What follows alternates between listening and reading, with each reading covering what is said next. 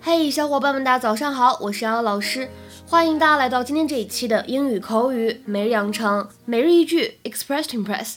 那么我们今天的话呢，来学习这样一段台词，会稍微有一些长。Is there any chance that you're rounding up from, you know, like from like twenty?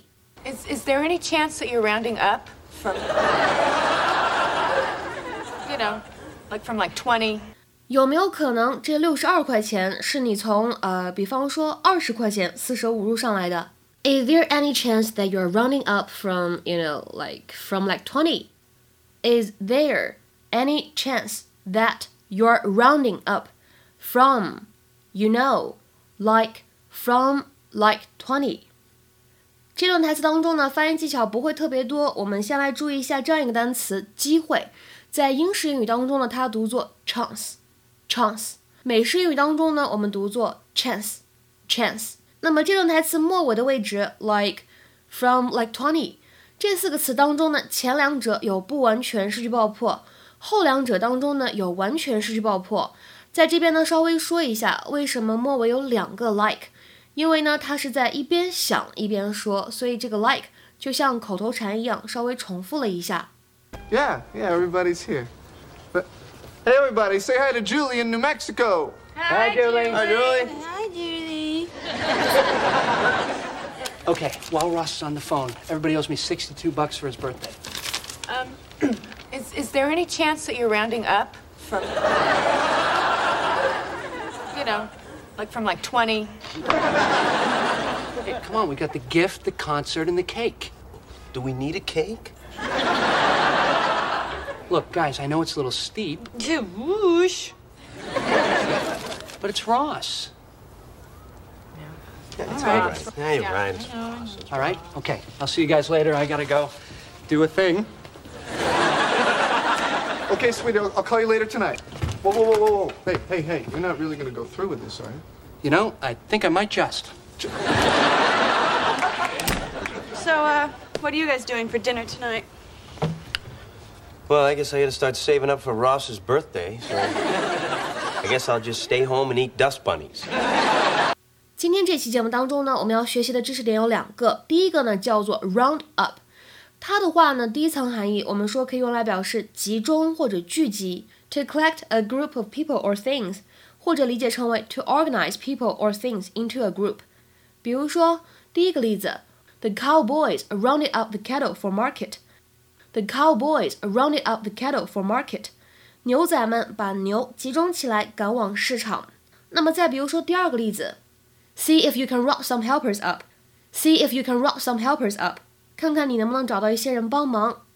那么在今天视频片段当中呢，我们的这个 round up 它明显不是这样的一个意思。那应该如何来理解呢？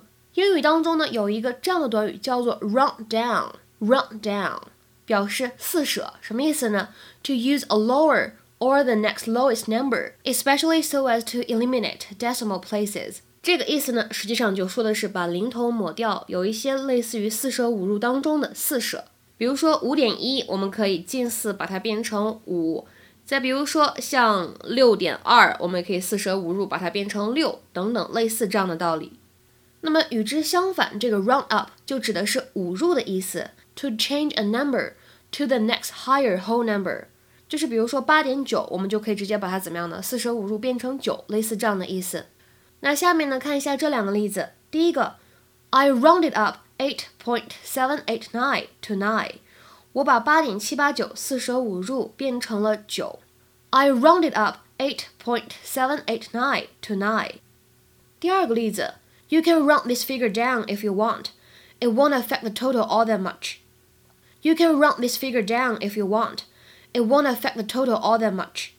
你如果愿意的话呢，可以把这个数字的零头抹掉，也不太会影响数字总和的。那么今天节目当中第二个知识点是什么呢？在今天视频的末尾，Joey 他说了这样一句话：I guess I'll just stay home and eat dust bunnies. I guess I'll just stay home and eat dust bunnies. 好，那么问题来了，什么叫做 a dust bunny？一只灰尘兔子吗？在口语当中呢，我们也可以说 a dust kitten 是一样的意思。大家都知道，这个 bunny 指的是兔子，而 kitten 指的是小猫。它们两个呢，其实都指的是 a cluster of dust. It is typically associated with things that have not been recently cleaned or used，就指的是一个东西它由于长期没有使用或者说没有清洁、没有清理而产生的那种一团灰尘、尘土这样的意思。比如说第一个例子 ，When was last time you swept in here? There are massive dust bunnies behind the couch. 你上次打扫这里是啥时候了？这沙发后面怎么全部都是灰呀、When was last time you swept in here? There are massive dust bunnies behind the couch. 再比如说第二个例子，Ever since the accident, Jamie's poor neglected guitar has been just sitting in the corner, collecting dust bunnies.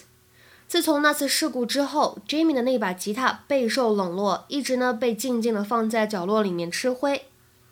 Ever since the accident, Jamie's poor neglected guitar has been just sitting in the corner, collecting dust bunnies. 今天的话呢，请各位同学尝试翻译下面这个句子，并留言在文章的留言区。Most stores run their prices down to 0.99 instead of keeping them as whole numbers. Most stores run their prices down to 0.99 instead of keeping them as whole numbers. 这个句子应该如何来理解呢？大家如果平时喜欢去超市购物，或者呢去一些大的卖场买东西，你们就会发现他们的价格都有什么样的套路呢？OK，这样一句话，期待各位同学的踊跃发言。我们今天节目呢，就先讲到这里了，拜拜。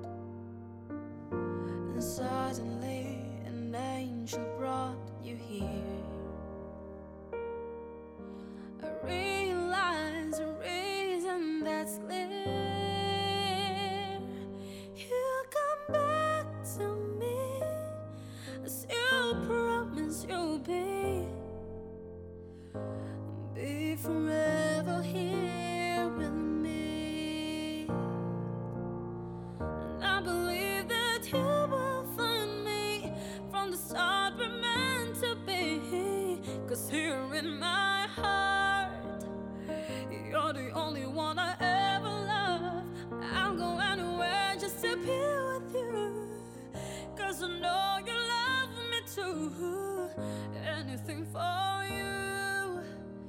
My love for you